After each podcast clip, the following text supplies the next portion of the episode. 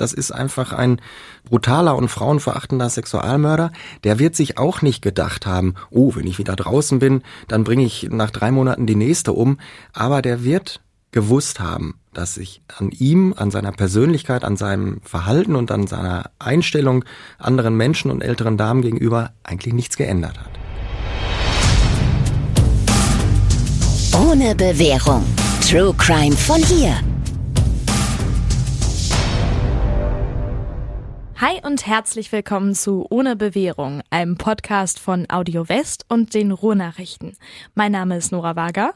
Und ich bin Alicia Theisen. Und in unserem Podcast, da sprechen wir über echte Verbrechen hier um die Ecke und die Gerichtsprozesse dahinter.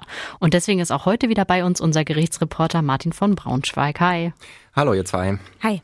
Wir haben euch ja schon ganz oft gesagt, dass wenn ihr mal Feedback dalassen wollt oder uns irgendwie schreiben möchtet, dann macht ihr das am besten auf Instagram. Eigentlich sagen wir das ja immer am Ende unserer Folge. Und dass wir diesmal jetzt am Anfang drüber sprechen, äh, das hat einen besonderen Grund.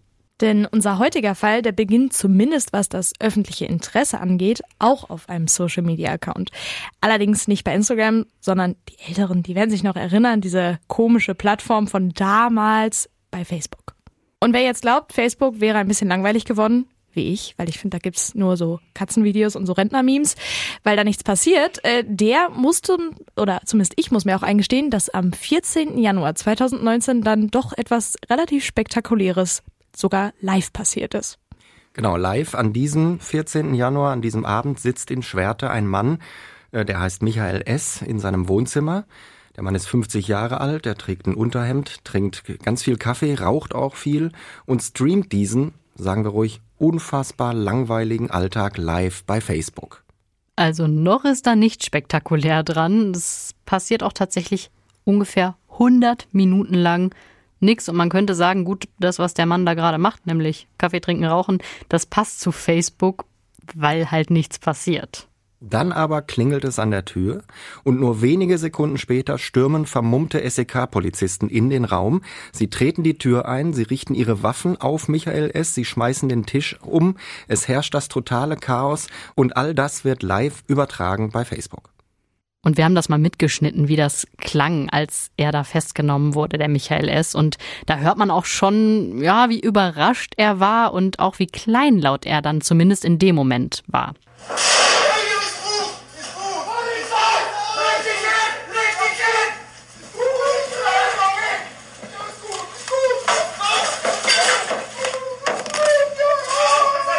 Der Mann aus Schwerte wird an diesem Abend festgenommen und dieser Livestream bei Facebook, der dürfte ja so ziemlich das letzte gewesen sein, was er als freier Mann im Leben veranstaltet hat. Michael S. wird nämlich ziemlich sicher nie wieder freikommen. Denn dieser Mann hat schon 1990 in Aachen eine Rentnerin ermordet. Er hat dafür 28 Jahre im Gefängnis gesessen. Dann ist er im Oktober 2018 in Schwerte entlassen worden aus dem Knast. Und nur drei Monate später, eben in diesem Januar 2019, in dem wir uns jetzt befinden, hat er in Schwerte wieder eine ältere Dame umgebracht. Sehr wahrscheinlich wieder aus sexuellen Motiven. Ja, und dafür ist er schließlich Ende 2019 vom Hagener Landgericht wegen Totschlags zu 14 Jahren Haft mit anschließender Sicherungsverwahrung verurteilt worden. Lasst mich mal ganz kurz rechnen. Also 1990, da war er 21 Jahre alt. Hatte er davor schon mal im Gefängnis gesessen? Ja, der hat auch schon als Jugendlicher im Gefängnis gesessen, insgesamt vier Jahre wegen Diebstahls und Körperverletzungen und solchen Sachen. Das heißt, 1990 hatte er ganze 17 Jahre seines Lebens nicht in Haft, also frei verbracht.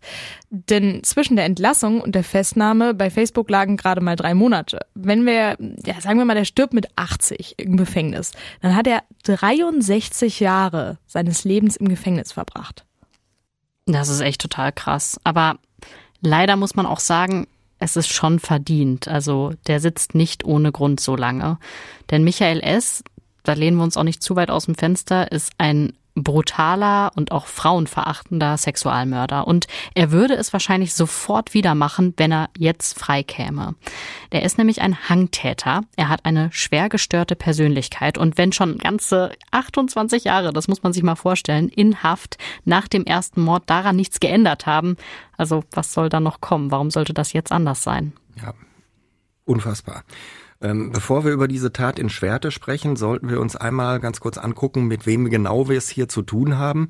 Und vor allem sollten wir uns auch ausführlich mit diesem ersten Mord widmen, für den er dann ja 28 Jahre gesessen hat.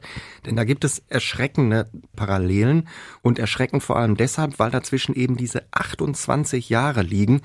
Ich kann sagen, mehr als die Hälfte meines Lebens. Ja, einmal komplett meins. Ich bin 28 Jahre alt. Ja. So lange saß der wegen eines Mordes im Knast. Nicht zu glauben. Alicia hat ja gerade schon gesagt, dass er eine schwer gestörte Persönlichkeit hat. Und die Gründe dafür, die findet man ja ganz oft in der Kindheit. Und die war auch bei Michael S. alles andere als einfach.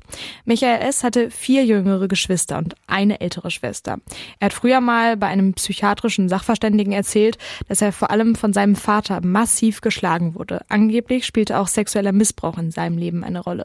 Es heißt sogar, dass der Vater alle seine Kinder auch regelmäßig zum Klauen nach draußen geschickt hat. Zumindest so lange, wie die noch unter 13 waren, denn da gilt man als strafunmündig. Das können wir auch mal ganz kurz erklären hier an der Stelle. Laut Gesetz gilt man bis zum 14. Lebensjahr als Kind. Das ist zum Beispiel bei sexuellem Missbrauch relevant, denn der Missbrauch eines Kindes wird deutlich härter bestraft als sexuelle Handlungen mit Jugendlichen zum Beispiel. Die sind mitunter sogar straffrei. Das ist aber eben auch relevant, wenn man selbst der Täter oder die Täterin ist. Mit 13, da gilt man als strafunmündig, kann also nicht bestraft werden, wenn man zum Beispiel jetzt geklaut hat oder auch eine Körperverletzung begangen hat. Und aktuell ist ähm, über genau diese Altersgrenze ja auch eine große Diskussion im Gange. Die wurde ausgelöst durch diese schreckliche Tat in Freudenberg, wo zwei junge Mädchen im März die zwölfjährige Luise umgebracht haben. Und die mutmaßlichen Täterinnen sind zwölf und dreizehn Jahre alt und können also nicht bestraft werden. Und ja, das ist natürlich für alle Beteiligten eine ganz äh, schreckliche Situation. Aber lasst uns zurückkommen zu Michael S. und unserem Fall heute. Michael S., der musste also für seinen Vater klauen mit seinen Geschwistern, als sie eben noch nicht strafmündig waren. Und ich glaube, man kann sagen, er hat schon ziemlich früh gelernt, Straftaten zu begehen. In der Schule war dagegen ja, eher selten. Er ist nach dem Kindergarten an eine Schule gegangen für Menschen mit Lernbehinderung und irgendwann ist er dann auch gar nicht mehr dahin gegangen. Ja, die Mutter, die hat's auch nicht so wirklich auf die Reihe gekriegt, muss man leider sagen, die Kinder jetzt regelmäßig zur Schule zu bringen. Und deswegen sind auch alle Kinder vom Jugendamt aus der Familie geholt worden. Michael S. ist in Heimen und Wohngruppen groß geworden, zusammen mit anderen Kindern aus, ja, eher schwierigen sozialen Verhältnissen. Und das sieht man dann leider auch an seinen ganzen Vorstrafen. Ja, er hat weiter geklaut, er ist mit Gewalttaten aufgefallen. Wir haben es eben schon gesagt, er hat dann schon als Jugendlicher im Gefängnis gesessen.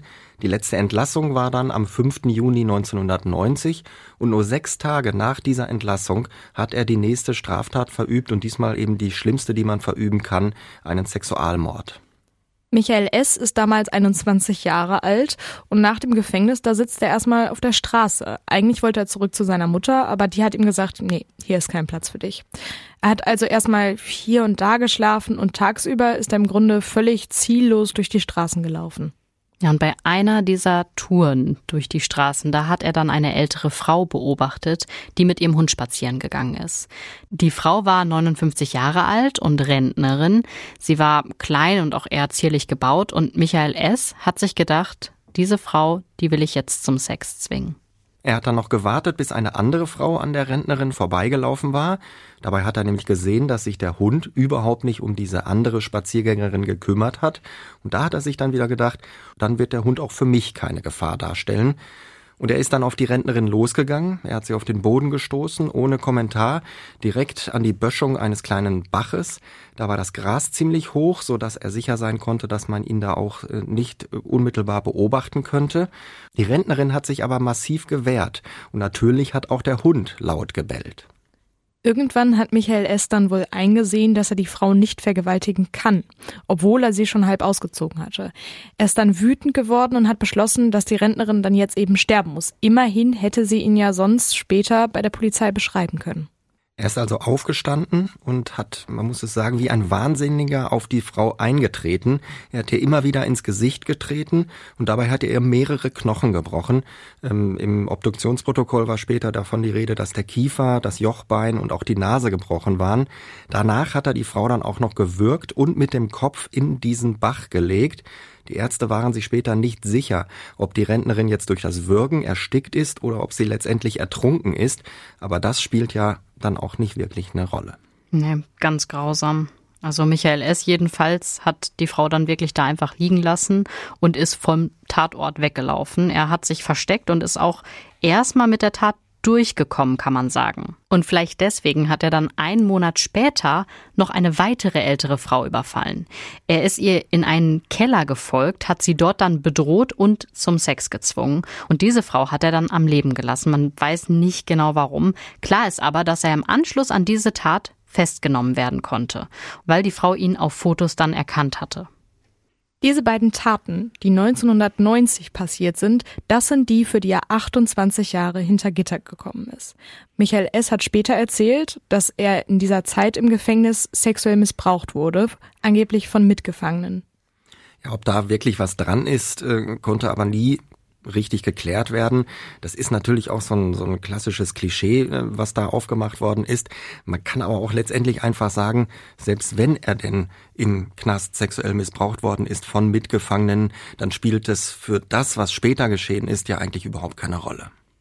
Was man auch an der Stelle vielleicht nochmal sagen muss, dass jetzt wirklich jemand 28 Jahre im Gefängnis sitzt, ja auch wenn es für einen Mord ist oder in diesem Fall ja für zwei Taten, das ist ja schon verdammt lange. Also 28 Jahre, das so lange sitzt, sage ich jetzt mal, der Durchschnitt wahrscheinlich nicht, oder? Nein, ganz sicher nicht. Also es ist so, wenn du zu lebenslanger Haft verurteilt wirst und nicht die besondere Schwere der Schuld festgestellt wird, dann kannst du nach 15 Jahren zum ersten Mal einen Antrag stellen, auf Bewährung entlassen zu werden. Ähm, in der Regel passiert das aber nicht bei, oder im Schnitt passiert das nicht nach 15 Jahren, sondern ich sag mal so nach 18 Jahren. Und im Durchschnitt sitzen lebenslängliche, glaube ich, in Nordrhein-Westfalen deutlich über 20 Jahre im Gefängnis, bevor sie dann auf Bewährung entlassen werden. Aber 28 Jahre, da gebe ich dir recht, das ist sicherlich weit mehr als der Durchschnitt dass er deutlich länger als der Durchschnitt gesessen hat, ist ja eigentlich auch ein relativ deutliches Zeichen dafür, dass man sich lange Zeit nicht sicher war, ob man diesen Mann wieder auf die Gesellschaft loslassen kann.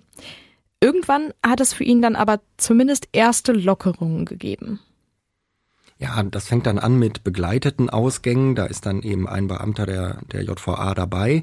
Dann darf man irgendwann auch mal alleine raus, zunächst für ein paar Stunden und schließlich auch mal über Nacht. Dann sind das so Wochenendausgänge, die du dann hast.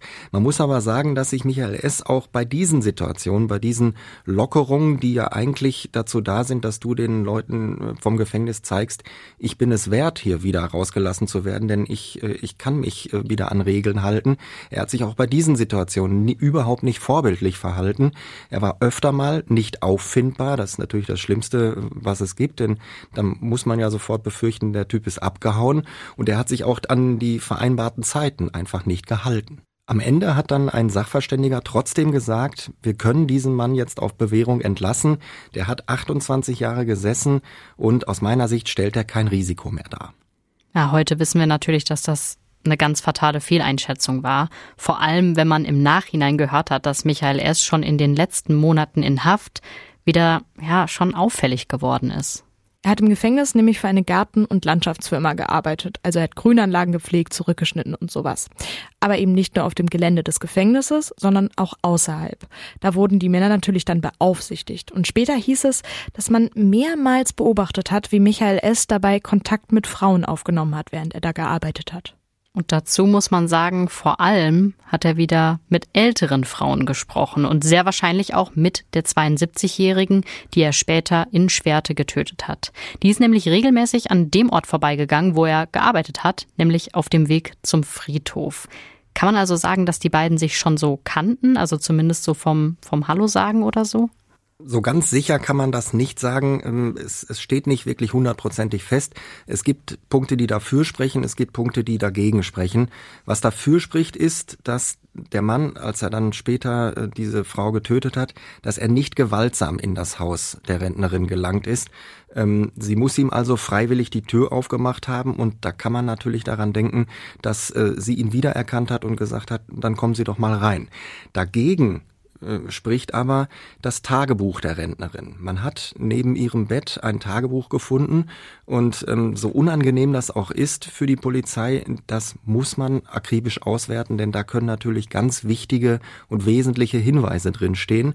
Und eine Polizistin hat sich das dann alles durchgelesen und äh, da finden sich in diesen Eintragungen, sie hat übrigens wirklich täglich geschrieben, diese, diese Rentnerin, da finden sich tatsächlich einige Hinweise darauf, dass die Frau nach dem Tod ihres Partners wieder auf der Suche nach einem neuen Mann ist, aber sie hat mit keiner Silbe irgendwann mal erwähnt, dass sie Michael S. kennengelernt hat und das ist also wieder etwas, was deutlich dagegen spricht, dass die sich näher zumindest gekannt haben.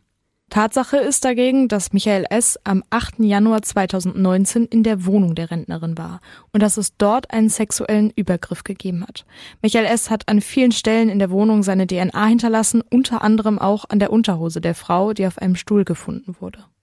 Trotzdem ist aber ganz, ganz vieles unklar geblieben und weil der Angeklagte weder bei der Polizei noch vor Gericht irgendwas zu den Vorwürfen gesagt hat, konnten die Richter diese Fragen dann auch wirklich nicht klären.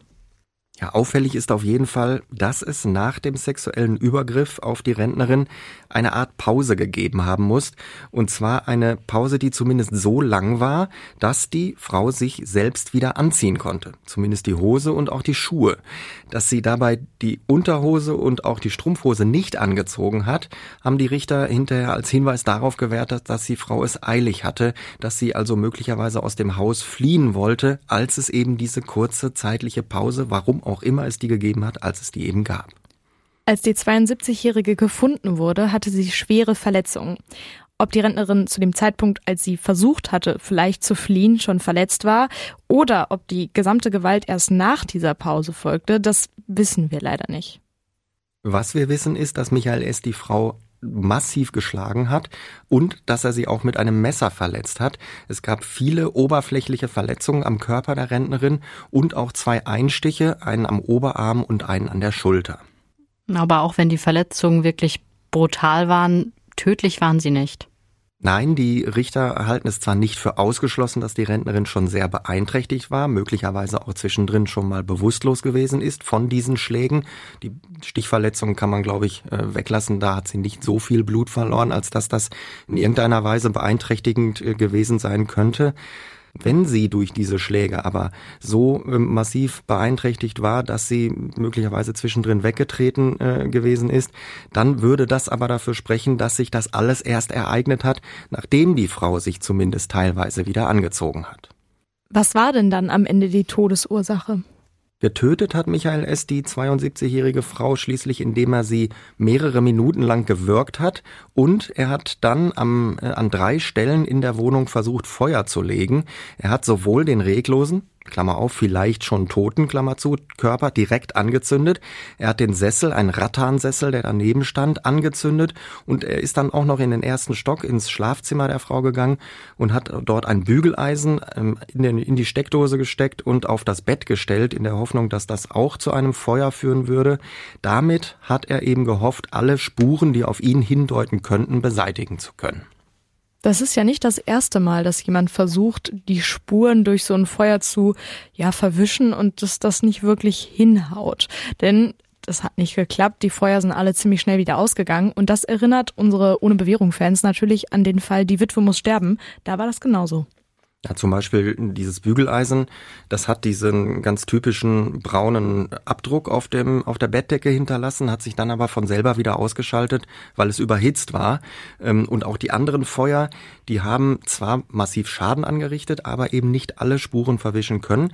Sie waren aber zumindest so stark und auch die Rauchentwicklung war so stark, dass eine Zeitungsbotin am nächsten Morgen, so glaube ich gegen 4 Uhr, 4.30 Uhr, ähm, sie hat da an dem an dem Haus eben eine Zeitung eingeworfen. Sie hat dann dieses Piepen von dem Rauchmelder gehört, hat sich da aber noch nicht dabei gedacht, zumindest noch nichts so Schlimmes, als dass sie die Feuerwehr alarmiert hätte. Nein, das hat erst ein Nachbar gegen sieben Uhr gemacht.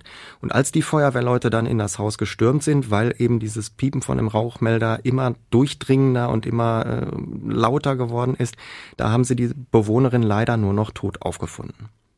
Weiß man denn, ob die Frau noch hätte gerettet werden können? Also wenn zum Beispiel die Zeitungsbotin schon die Feuerwehr gerufen hätte? dann müsste man sich ja sicher sein, dass die Frau an den Folgen des Feuers, an der Erstickung, äh, an dem Rauch äh, eben gestorben ist. Das ist man aber nicht. Es kann durchaus sein, dass sie schon tot war durch den Würgevorgang. Ähm, es ist am Ende unklar geblieben, ob sie erwürgt wurde oder ob das Feuer todesursächlich war. Ganz ähnlich also wie bei diesem ersten Mord. Ich habe es eben mal erzählt, es gibt Parallelen, die wirklich erschreckend sind. Auch da war man sich ja nicht sicher, ob diese erste Frau in Aachen 1990, ob die erstickt durch das ähm, Erwürgen oder ob die ertrunken in dem Bach ist. Wir haben das eben schon mal gesagt. Michael S. hat sich zu den Vorwürfen vor Gericht eigentlich nie geäußert, obwohl mit einer Ausnahme, so ganz stimmt das nämlich nicht. Das ist richtig. In seinem letzten Wort, bevor die Richter sich zur Beratung über das Urteil zurückziehen, da hat er immerhin gesagt, ich möchte um Vergebung bitten. Und diesen Satz, den haben die Richter dann auch wirklich als Geständnis gewertet. Sie haben später in der Urteilsbegründung deutlich gemacht, ähm, das nehmen wir hin und das werten wir auch so, als dass er die Tat damit zugegeben hat. Sie haben aber gleichzeitig deutlich gemacht, Gebraucht hätten wir dieses Geständnis nicht, denn überführt hätten wir ihn auch so. Es gab nämlich viele, viele Indizien, die ihn auch so überführt haben. Die DNA-Spuren und vor allem das Vorleben des Angeklagten mit allen den massiven Vorstrafen hätten allein völlig ausgereicht. Und nicht zuletzt hat man auf einem Laptop in dem Haus der Rentnerin auch noch die Google-Suche ausgewertet und dabei festgestellt, dass gegen Abend der Suchbegriff Porno-Oma eingegeben worden war. Das konnte nur von dem Angeklagten kommen, da waren sich die Richter sicher. Und trotzdem haben die Richter ihn diesmal nicht wieder wegen Mordes, sondern in Anführungszeichen nur wegen Totschlags verurteilt. Und da muss man ja irgendwie schon sagen, bei den ganzen Parallelen zu dem ersten Fall ist das ja schon ein bisschen komisch, weil bei mir ploppt direkt das Mordmerkmal auf, hier Verdeckung einer anderen Straftat. Er wollte eben verdecken, dass er sich sexuell an der Frau vergangen hat und hat sie deswegen umgebracht. Ja, du bist sicherlich nicht die Einzige, die das erstaunlich findet. Ich sag mal so, die Richter haben mit diesem Totschlagsurteil so eine Art Sicherheitsurteil gesprochen. Eins, bei dem die Chance einer Revision deutlich geringer ist. Wenn sie den jetzt wegen Mordes verurteilt hätten, dann hätte man in der Revision genau die Annahme eines Mordmerkmals deutlich leichter und vielleicht erfolgreicher angreifen können, als wenn man äh, jetzt hier nur in Anführungsstrichen den Totschlag hat und dann eben dieser Angriffspunkt weggefallen ist. Richter Markus Teich hat in der Urteilsbegründung gesagt, eben zu dieser Frage, warum kein Mord, er hat gesagt, ich muss als Gericht sagen können, so war's und nicht anders. Das kann man aber in diesem Fall nicht. Man weiß nämlich nicht, ob der sexuelle Kontakt nicht vielleicht doch freiwillig geschehen ist. Man weiß nicht, ob diese sexuelle Komponente tatsächlich der Auslöser für diese Gewalt war. Ähm, es ist eben vieles unklar geblieben, weil er nichts gesagt hat. Und wenn die Richter Zweifel haben, beziehungsweise nicht irgendetwas sicher feststellen können, dann müssen sie eben diese, diese andere Variante wählen.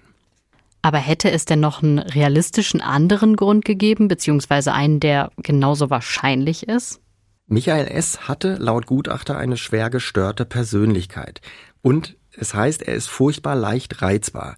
Es kann also durchaus eben aus Sicht der Richter auch möglicherweise diese, diese Situation gegeben haben, dass diese 72-jährige Rentnerin irgendetwas gesagt hat, was ihn total ausrasten lassen hat. Äh, schon früher war das oft nur ein falsches Wort und er ist richtig durchgedreht. Und vielleicht, sagen die Richter, wir können es zumindest nicht ausschließen, dass das hier auch so war und dass die Tat eben keine Verdeckungshandlung nach einem sexuellen Übergriff war, sondern dass die Motivation, hier zu töten, äh, aus einem ganz anderen Grund, aus Wut und Verärgerung und eben völligem Durchdrehen nach einer, sag mal, Beleidigung oder so gewesen ist. Am Ende ist es in diesem Fall aber eigentlich auch egal, ob da jetzt 14 Jahre im Urteil steht oder wieder lebenslange Haft wegen Mordes. Das Entscheidende ist ja, dass die Richter am Ende auch noch eine Sicherungsverwahrung angeordnet haben. Die sorgt eben dafür, dass der Mann sehr wahrscheinlich nie wieder freikommt, wahrscheinlich auch nicht nach den nächsten 28 Jahren. Ja, natürlich kann es irgendwann ich sag mal, in ferner Zukunft nochmal wieder einen Gutachter geben, der dann zu dem Schluss kommt, jetzt ist dieser Mensch aber wirklich nicht mehr gefährlich. Aber dieser, dieser Umstand, dass er schon einmal ähm, freigelassen worden ist und nach nur drei Monaten ähm, wieder das Gleiche gemacht hat, was er vorher getan hatte und dass es eben diese krasse Fehlentscheidung war, ihn rauszulassen, dieser Umstand, der ist einfach nicht mehr aus der Welt zu schaffen und er wird alle künftigen Gutachter natürlich besonders vorsichtig an diese Sache rangehen lassen. Das glaube ich auch. Und erstmal wird Michael S. ja auch die vollen 14 Jahre absitzen. Dann ist er 64 Jahre alt. Und danach werden viele Jahre ja auch in der Sicherungsverwahrung folgen. Ich meine, wenn die nicht für einen solchen Täter geschaffen wurde, für wen denn dann? Und dann ist er wahrscheinlich irgendwann auch einfach, ganz salopp gesagt jetzt, vielleicht ja auch zu alt, um weiter gefährlich zu sein. Aber das ist ja auch alles jetzt nur Spekulation und in ganz, ganz ferner Zukunft. Die Frage, die sich mir jetzt noch so ein bisschen aufdrängt, vor allem bei dem, was du gerade gesagt hast, Martin, es war ja wirklich eine krasse Fehleinschätzung, ihn rauszulassen. Wie ist es denn dazu gekommen? Ich meine, wir haben ja auch vorher schon gesagt, dass er nicht so ganz vorbildlich war. Also ich, ich kann mir nicht so richtig vorstellen, woher die Entscheidung gekommen ist. Ja, also genau weiß ich das natürlich auch nicht. Da bin ich auch ähm, nicht nah, nah genug dran und deswegen bin ich auch weit davon entfernt, diesem Gutachter da jetzt äh, den Vorwurf zu machen, dass er da zu salopp rangegangen ist und gesagt hat, das wird schon gut gehen und wir lassen den jetzt mal raus. Nein, so ein, so ein Gutachten, das wird schon wirklich professionell gemacht und es, es wird kein Gutachter sich hinsetzen und sagen, ich halte den zwar eigentlich noch für gefährlich, aber komm, lassen wir den mal raus, dann habe ich die Akte vom Schreibtisch. Das gibt es nicht. Das ist, das kommt nicht vor. Und ich glaube, derjenige, der dieses Gutachten geschrieben hat und der dafür gesorgt hat, dass er rauskommt, der ist selbst am meisten am Boden zerstört über die über die Tatsache, dass er eben komplett falsch gelegen hat. Und wenn du sagst, ja, er hat sich nicht immer vorbildlich verhalten, er hat auch noch als Garten- und Landschaftsbauer im Knast wieder Kontakt zu älteren Damen gesucht und hat die angesprochen, da muss man sich immer die Frage stellen, wie, inwiefern ist das denn alles auch dokumentiert worden? Wenn da ein, ein Aufseher das beobachtet, hat er das dann auch tatsächlich hinterher der Anstaltsleitung gemeldet, hat die das in die Akte reingeschrieben, sodass der Gutachter das dann auch zur Verfügung hatte und eben bewerten konnte. Wenn das nicht passiert ist, dann hatte der Gutachter eine andere Grundlage, als vielleicht andere Leute hatten. Und es ist zu dieser Fehleinschätzung gekommen, aber ähm, Fehler passieren immer. Ja, und irgendwie ist es ja ganz natürlich, dass jetzt alle nach einem Schuldigen suchen, aber im Endeffekt ist der Schuldige der Täter selber. Und das macht mich auch irgendwie so ein bisschen sauer, dass der halt, obwohl er sich ja nicht mal irgendwie anscheinend Mühe gegeben hat, sich zu bessern oder irgendwie zumindest was vorzuspielen, sonst wie was, dass er trotzdem damit durchgekommen ist und rausgekommen ist und dann wirklich genau da weitermachen konnte, wo er aufgehört hat. Ja, das es ist eine, eine wirklich tragische Situation für alle Beteiligten, außer für Michael S. Das ist einfach ein brutaler und frauenverachtender Sexualmörder. Der wird sich auch nicht gedacht haben, oh, wenn ich wieder draußen bin, dann bringe ich nach drei Monaten die nächste um. Aber der wird gewusst haben, dass sich an, an ihm, an seinem, an seiner Persönlichkeit, an seinem Verhalten und an seiner Einstellung anderen Menschen und älteren Damen gegenüber eigentlich nichts geändert hat. Und es ist natürlich auch immer leicht, im Nachhinein zu sagen, das hätte man alles kommen sehen. Also mhm. Also wir wissen ja nicht, wie viele, die vielleicht beim Freigang mal ein bisschen schludern, dann freigelassen werden, die alle nie wieder auffällig werden, weil sie halt vielleicht ein bisschen schludrig waren. Das ist natürlich jetzt im Nachhinein deutlich leichter, als es für den Gutachter in der Situation ist. Das ist ja immer so, dass wir, wir bewerten jetzt hier Sachen aus der, aus der Sicht im Nachhinein und wir müssen uns aber in diese Situation hinein versetzen. Das ist manchmal ein bisschen schwierig, erst recht, wenn sowas Schlimmes passiert ist, aber völlig richtig. Wir haben jetzt, wir wissen jetzt, was passiert ist und dann kann man immer leicht sagen, das hätte man kommen sehen müssen. Wenn das so einfach wäre, dann gäbe es wahrscheinlich fast gar keine Straftaten mehr. Zumindest keine Wiederholungstäter, ja. Ich glaube, damit haben wir es nochmal ganz gut zusammengefasst. Vielen Dank, Martin, dass du uns den Fall mitgebracht hast. Und wir ja. hören uns dann hier bei der nächsten Folge ohne Bewährung wieder. Bis dahin. Bis dahin. Ciao. Tschüss.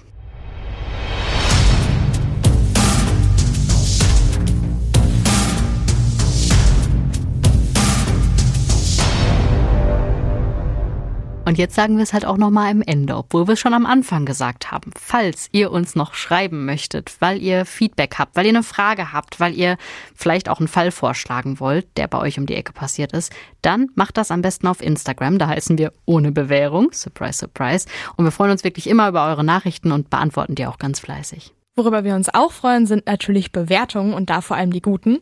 Deswegen gibt uns gerne Sterne bei Apple Podcast oder bei Spotify. Das hilft uns wirklich sehr, damit ohne Bewährung immer bekannter wird. Vielen Dank.